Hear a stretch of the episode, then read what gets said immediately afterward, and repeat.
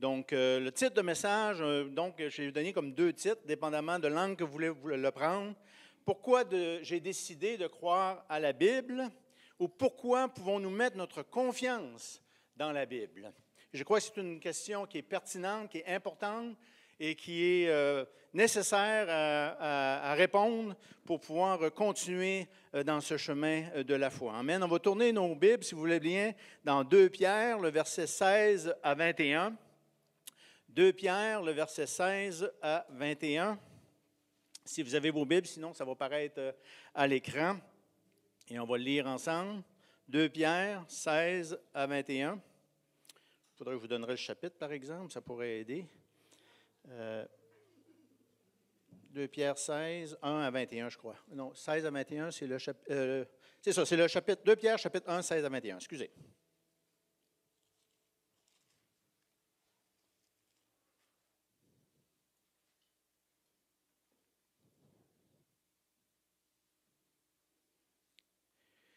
Ce n'est pas en effet en suivant des fables habilement conçues que nous avons fait connaître la puissance et l'avènement de notre Seigneur Jésus-Christ, mais c'est comme ayant vu sa majesté de nos propres yeux. Car il a reçu de Dieu le Père honneur et gloire, car la gloire magnifique lui fit entendre une voix qui disait, Celui qui est mon Fils bien-aimé, en qui j'ai mis toute mon affection. Et nous avons entendu cette voix venant du ciel lorsque nous étions avec lui sur la sainte montagne. Et nous tenons pour d'autant plus certaine la parole prophétique à laquelle vous faites bien de prêter attention, comme à une lampe qui brûle dans un lieu obscur, jusqu'à ce que le jour vienne apparaître et que l'étoile du matin se lève dans vos cœurs. Sachant tout d'abord vous-même qu'aucune prophétie de l'Écriture ne peut être un objet d'interprétation particulière car ce n'est pas par une volonté d'homme qu'une prophétie a jamais été apportée, mais c'est poussé par le Saint-Esprit que des hommes ont parlé de la part de Dieu. Amen.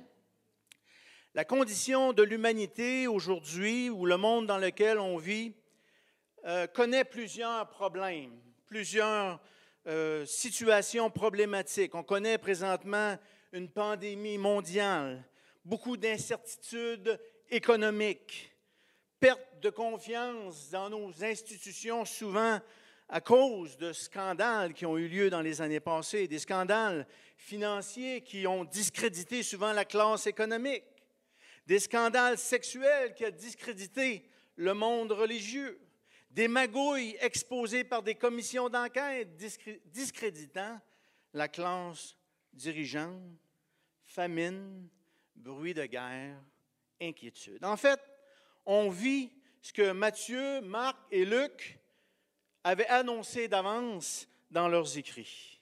Dans Luc 21, 10 et 11, nous lisons, Il leur dit, Une nation s'élèvera contre une autre, et un royaume contre un royaume. Il y aura de grands tremblements de terre, et en divers lieux, des pestes, des famines, il y aura des phénomènes terribles et de grands signes dans le ciel. La condition de l'homme en tant que tel n'est pas beaucoup mieux. Écroulement de la famille, taux de divorce élevé, les partenaires sont devenus des produits de consommation, ça ne marche plus, on le jette, puis on en prend un autre. Une version améliorée, au moins pour les six prochains mois.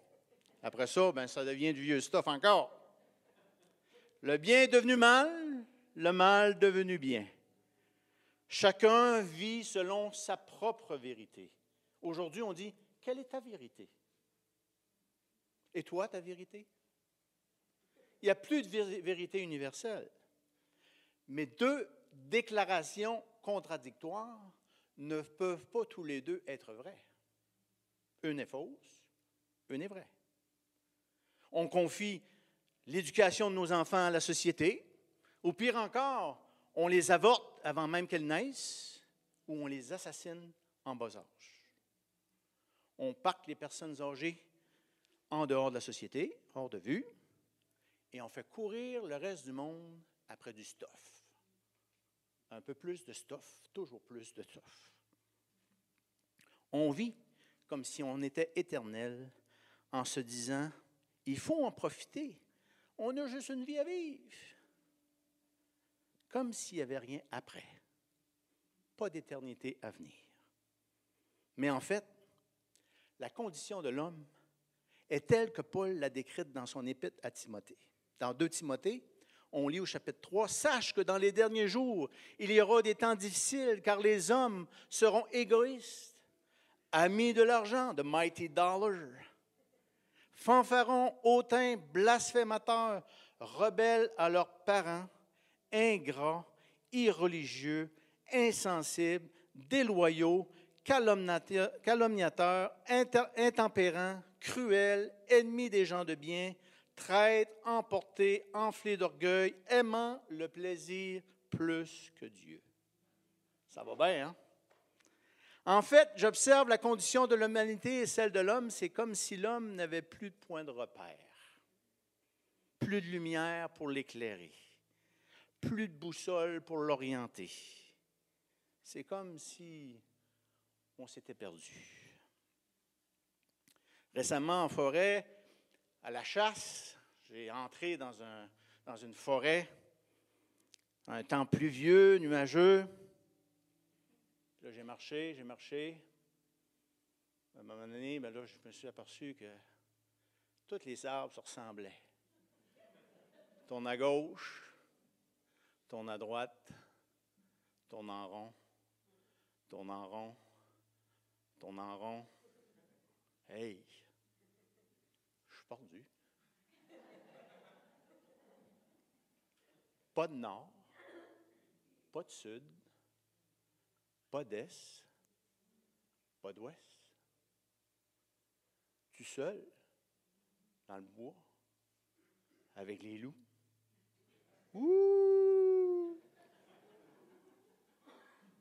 Heureusement, j'ai mon Google Maps.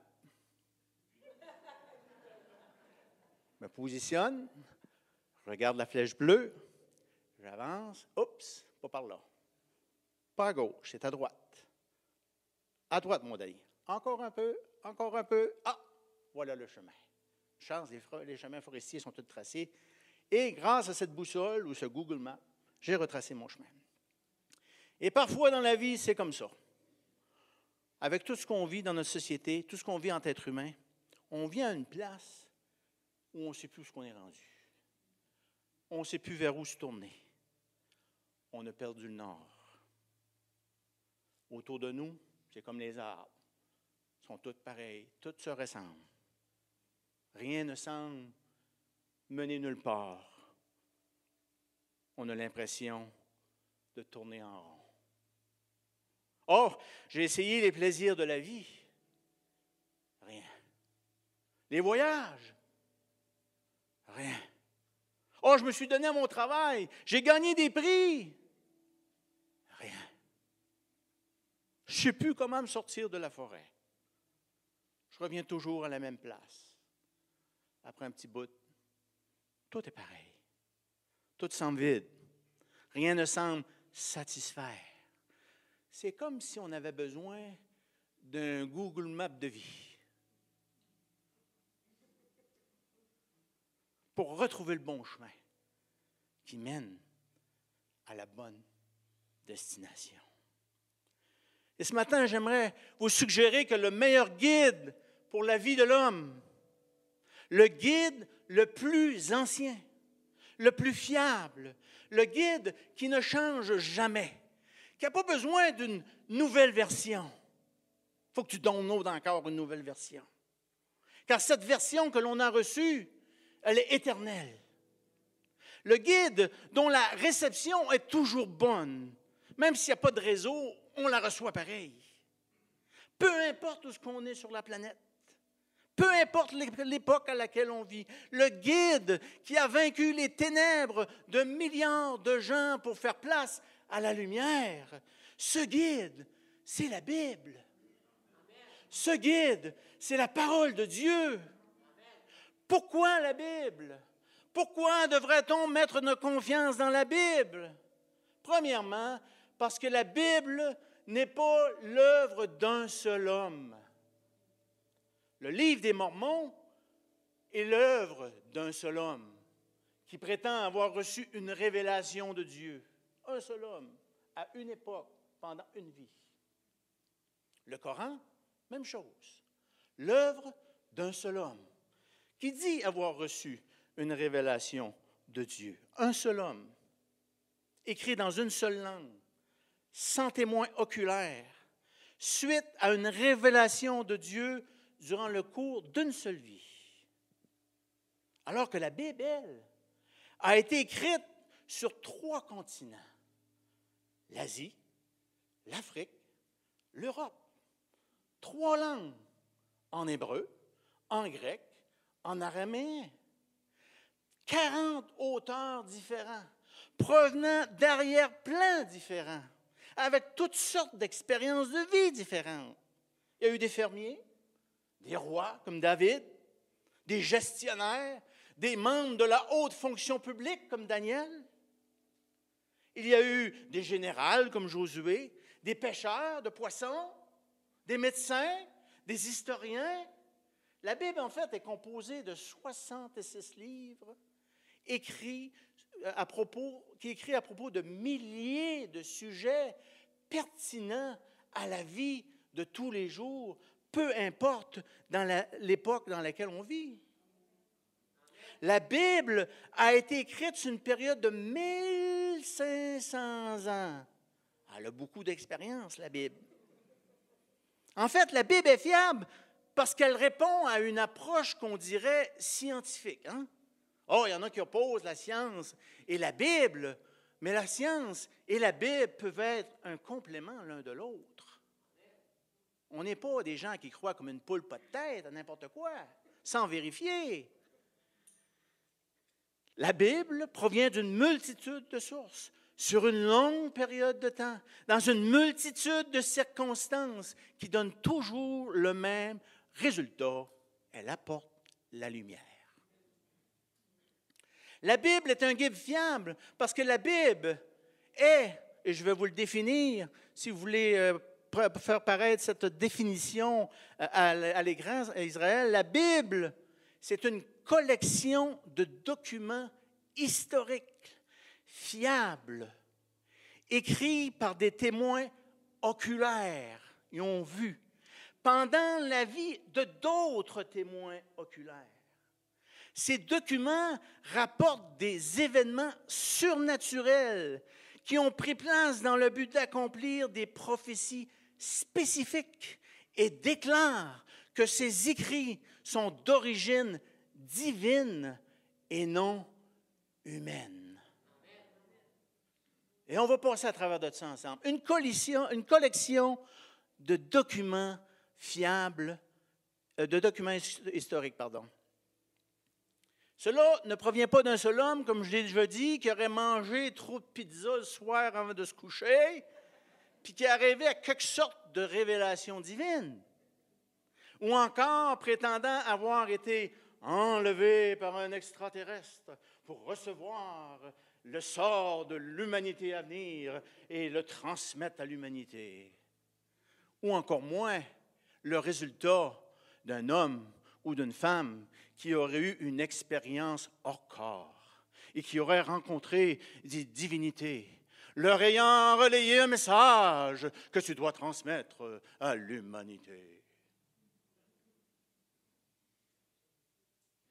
Non, la Bible n'est pas cela. Ce n'est pas cela. La Bible, c'est 40 auteurs. C'est 1500 ans qui ont contribué à mettre ce livre ensemble. Luc, le médecin historien, en est un de ceux-là. Et on va lire dans Luc 1, 1 à 4 ce qu'il nous dit. Oh, j'en ai entendu plusieurs qui ont entrepris de composer un récit des événements qui se sont accomplis parmi nous. Suivant ce que nous ont transmis ceux qui ont été des témoins oculaires dès le commencement, ils sont devenus des ministres de la parole. Il m'a aussi semblé bon, moi-même, après avoir entendu ce que j'ai entendu, avoir fait des recherches exactes sur toutes ces choses depuis leur origine. et de te les exposer par écrit d'une manière suivie. Excellent Église Carrefour du plein Évangile. Afin que tu reconnaisses la certitude des enseignements que tu as reçus. Luc, pas un témoin oculaire, mais un médecin historien qui a retracé les événements vécus par les témoins oculaires. M'allez voir, moi, cette affaire-là, si c'est vrai.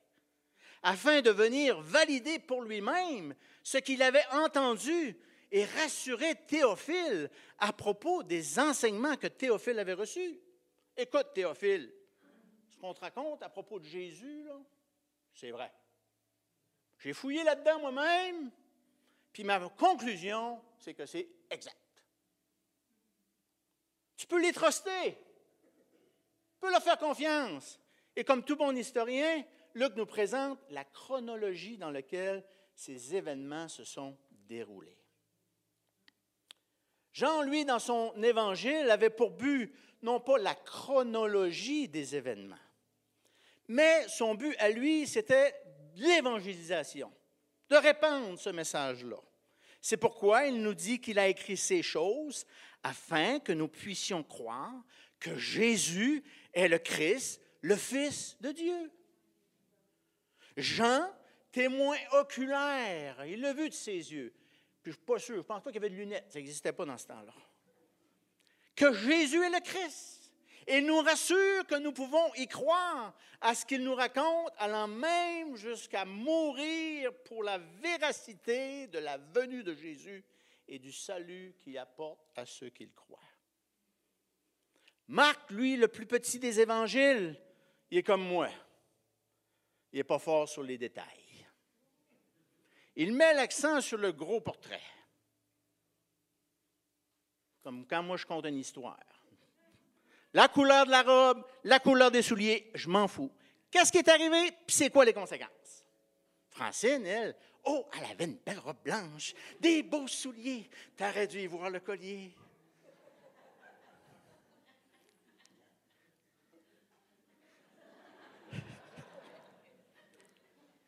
Marc, lui, ne donne pas de détails. Un miracle par ici, une tempête calmée par là, le diable on le chasse dans le nom de Jésus, lui aussi nous confirme avoir vu ce qu'il raconte, étant prêt à mourir pour que l'histoire se rende jusqu'à nous.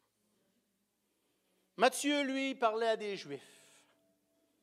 Il veut démontrer que Jésus est le Messie promis de l'Ancien Testament. C'est pour ça qu'il met beaucoup d'emphase sur la généalogie que vous aimez tant lire. Matthieu vient valider comment les, prophètes de l'Ancien Testament, par Jésus-Christ, viennent révéler ces prophéties-là.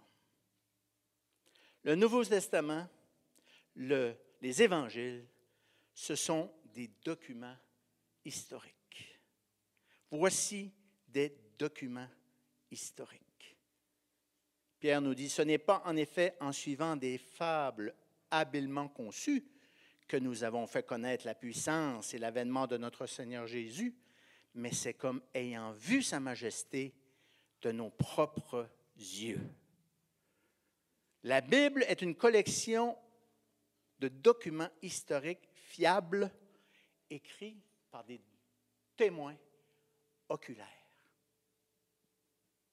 1 Jean 1 nous dit, ce qui était dès le commencement, ce que nous avons entendu, ce que nous avons vu de nos yeux, comme Francine dirait, je l'ai vu de mes propres yeux. On voit-tu avec d'autres choses que les yeux? Non, mais quand on insiste, parce qu'on veut vraiment dire, je l'ai vu de mes propres yeux. C'est ce qu'il nous dit, ce que nous avons vu de nos yeux. Je l'ai vu. J'en revenais pas. Ce que nous avons contemplé et que nos mains ont touché. Concernant la parole de vie, ici, ils font référence à leur sens. Ce n'est pas un rêve. Ni une vision. Ce n'est pas un rêve reçu plus tard. Ils ont vu, ils ont entendu, ils ont touché.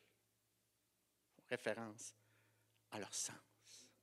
Car la vie a été manifestée, nous l'avons vue, et nous lui rendons témoignage, et nous vous annonçons la vie éternelle qui est auprès du Père et qui nous a été manifestée. Ce que nous avons vu et entendu, bien, as-tu fini de le dire qu'il l'a vu? Nous vous l'annonçons à vous aussi afin que vous soyez en communion avec nous. Or, notre communion est avec le Père et avec son Fils, Jésus-Christ. Les auteurs de la Bible ne nous parlent pas de vision, d'apparition. Ils nous parlent d'événements historiques qu'ils ont vus, qu'ils ont entendus et de personnes qu'ils ont touchées. Ils sont des témoins oculaires donc la Bible est une collection de documents historiques fiables. Oui, mais non pas seulement écrits par des historiens des années plus tard, mais écrits par des témoins oculaires. C'est encore mieux. Un événement sans témoin, c'est beaucoup moins crédible. Parce que quand il n'y a pas de témoin, c'est la parole de l'un contre la parole de l'autre. Mais ici, on a des témoins oculaires. J'étais là, je l'ai vu de mes yeux vus. La Bible, une collection de documents historiques fiables, écrits par des témoins oculaires pendant la vie de d'autres témoins oculaires. 1 Corinthiens 15 nous dit cela, verset 15. Je vous rappelle, frères, l'évangile que je vous ai annoncé, que vous avez reçu, dans lequel vous avez persévéré, par lequel vous êtes sauvés si vous le retenez tel que je vous l'ai annoncé. Autrement, vous auriez cru en vain. Je vous ai enseigné avec, avant tout, comme je l'avais aussi reçu, que Christ est mort pour nos péchés, selon les Écritures, selon la Bible, qu'il a été enseveli, qu'il est ressuscité le troisième jour, selon les Écritures, et qu'il est apparu à ses phases, puis aux douze. Ensuite, il est apparu à plus de 500 frères à la fois, dont la plupart sont encore vivants. Et donc, quelques-uns sont morts. Ensuite, il est apparu à Jacques, puis à tous les apôtres, après eux tous, il m'est aussi apparu à moi comme à l'avorton. Ce qui veut dire que lorsque Paul a écrit l'Épître aux Corinthiens, il y avait quelques centaines d'autres témoins oculaires qui auraient pu se lever et dire Hey, là, ce que Paul vous a écrit, il n'y a rien de vrai là-dedans, j'étais là moi aussi, là, puis euh, non. Non. Les témoins oculaires les autres témoins oculaires confirment ce que Paul a écrit. La Bible est une collection de documents historiques fiables écrits par des, témoins oculaires pendant la vie de d'autres témoins oculaires. Et ces, paroles nous rapportent des événements surnaturels. On voit cela dans 2 Pierre 1, 17 et 18.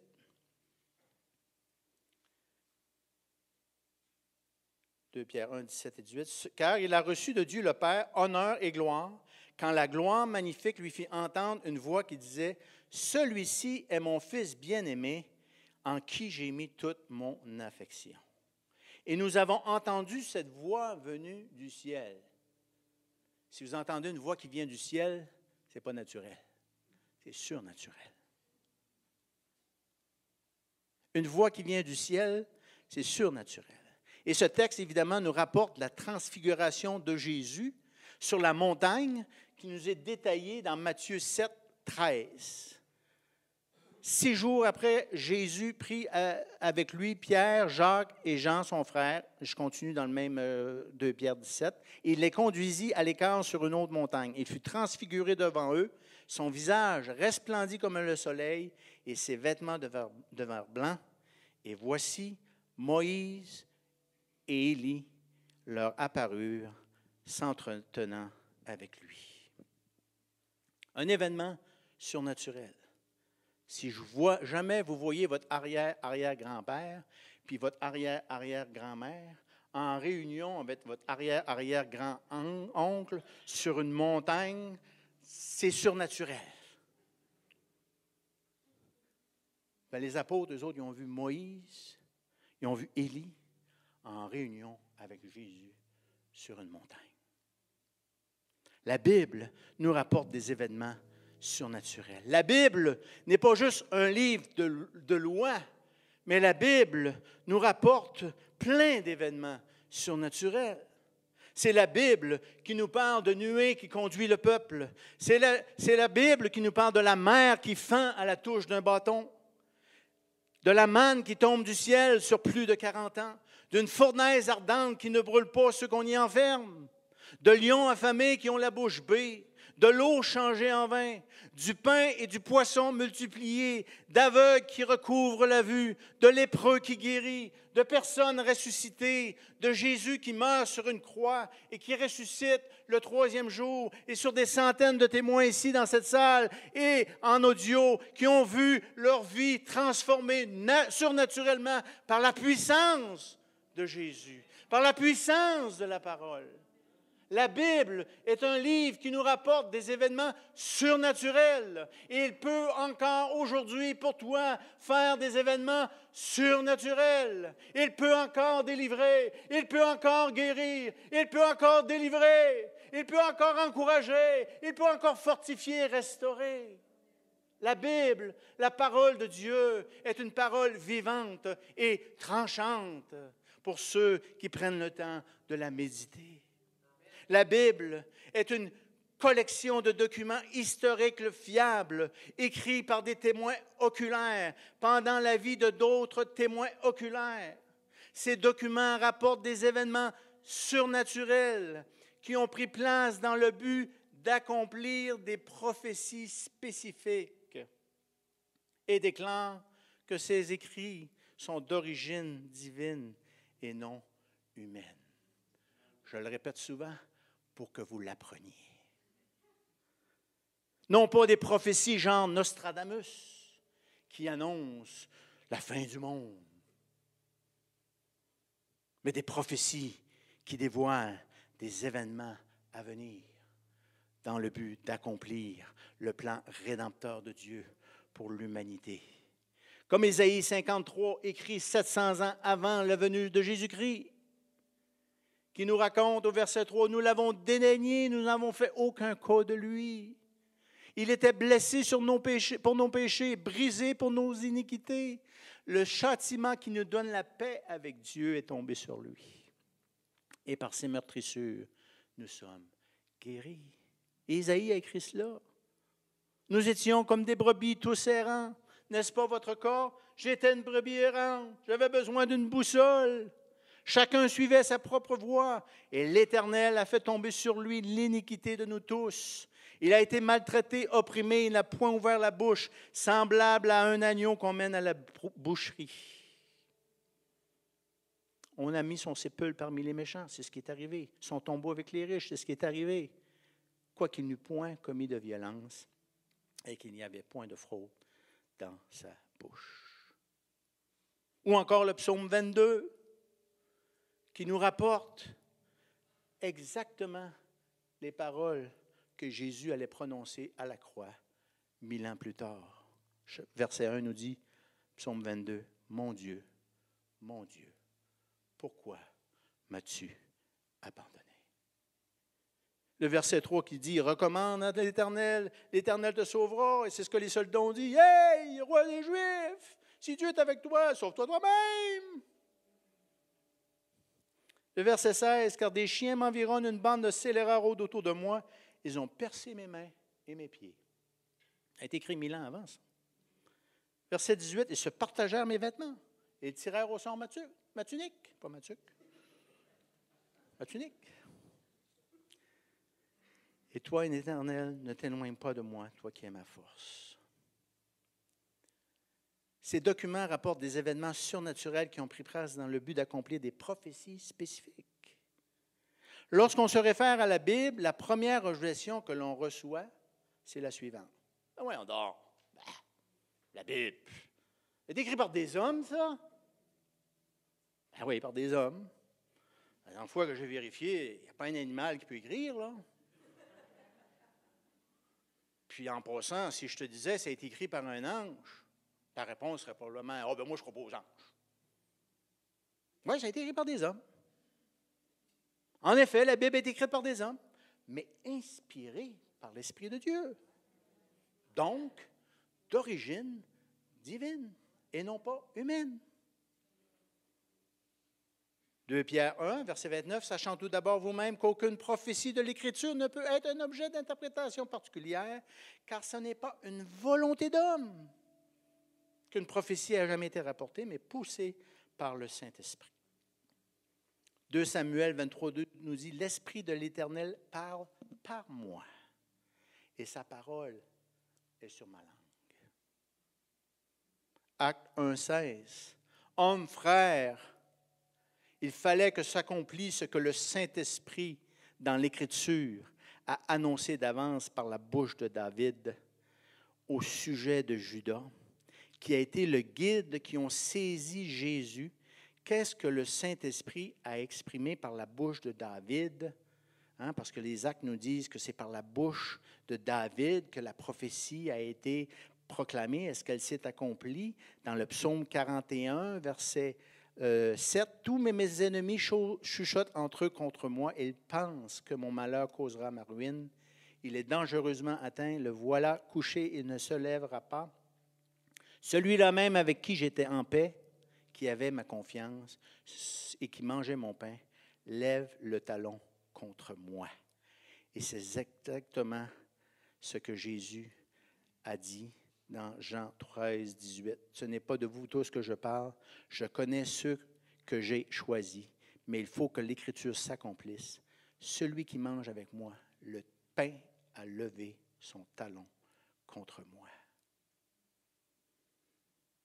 Donc David a parlé par le Saint-Esprit. Jésus a confirmé que cette parole-là venait de Dieu. Écrit d'origine divine et non humaine. La Bible est une collection de documents historiques fiables, écrits par des témoins oculaires pendant la vie de d'autres témoins oculaires.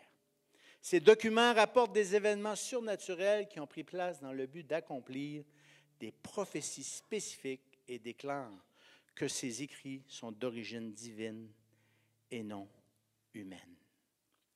La Bible est la boussole la lumière, le guide dont vous et moi et l'humanité a besoin. La Bible, en fait, c'est la parole de Dieu et la parole de Dieu, c'est Jésus. Jean nous le raconte. Au commencement était la parole, et la parole était avec Dieu, et la parole était Dieu. Toutes choses ont été faites par elle, et rien de ce qui a été fait n'a été fait sans elle. Elle est venue chez les siens et les siens ne l'ont pas reçue. Mais à tous ceux qui l'ont reçue, elle a donné le pouvoir de devenir enfant de Dieu.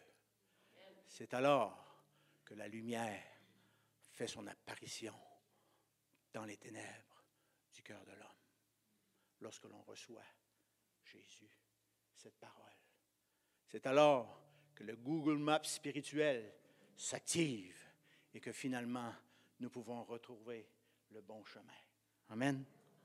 Je l'ai reçu en 1988 et depuis, je ne suis pas meilleur qu'un autre. Mais je sais une chose, c'est que sans lui, je serais dans la confusion. Sans lui, je serais probablement addicté à des substances illicites. Sans lui, ma vie serait probablement très immorale. Elle ne différencierait pas le bien du mal. Sans lui, je serais dans le noir. Parce que sa parole est la lumière sur mon sentier. Sans lui, je serais perdu, car celui qui n'a pas le Fils, donc qui n'a pas la parole, n'a pas la vie. Sans lui, sans la parole, le monde, sans s'en rendre compte, et souvent malgré eux, marche dans la noirceur. Marche dans la noirceur. Les gens, quand ils disent pas pire que les autres, c'est vrai. On est tous dans la noirceur jusqu'à ce qu'on vienne à la lumière de Jésus.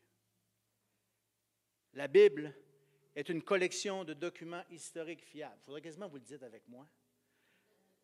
La Bible est une collection de documents historiques fiables, écrits par des témoins oculaires pendant la vie de d'autres témoins oculaires. Ces documents rapportent des événements surnaturels qui ont pris place dans le but d'accomplir des prophéties spécifiques et déclarent que ces écrits sont d'origine divine et non humaine. Et à vous qui m'écoutez, je vous exhorte à y prêter attention, car elle est la lumière qui fait lever l'étoile du matin, Jésus, dans nos cœurs. C'est ce que nous dit 2 Pierre 1, 19, 21. Et nous tenons, pour d'autant plus certaine, la parole prophétique à laquelle vous faites bien de prêter attention, comme à une lampe qui brille dans un lieu obscur, jusqu'à ce que le jour vienne apparaître et que l'étoile du matin se lève dans vos cœurs. Si on porte attention à la parole, l'étoile du matin finira par se lever, parce qu'on va venir à une place, en lisant la parole, qu'on va reconnaître que Jésus est le Fils de Dieu et que ces paroles ont été écrites afin que nous sachions que nous avons la vie éternelle en lui. Amen. Que Dieu vous bénisse.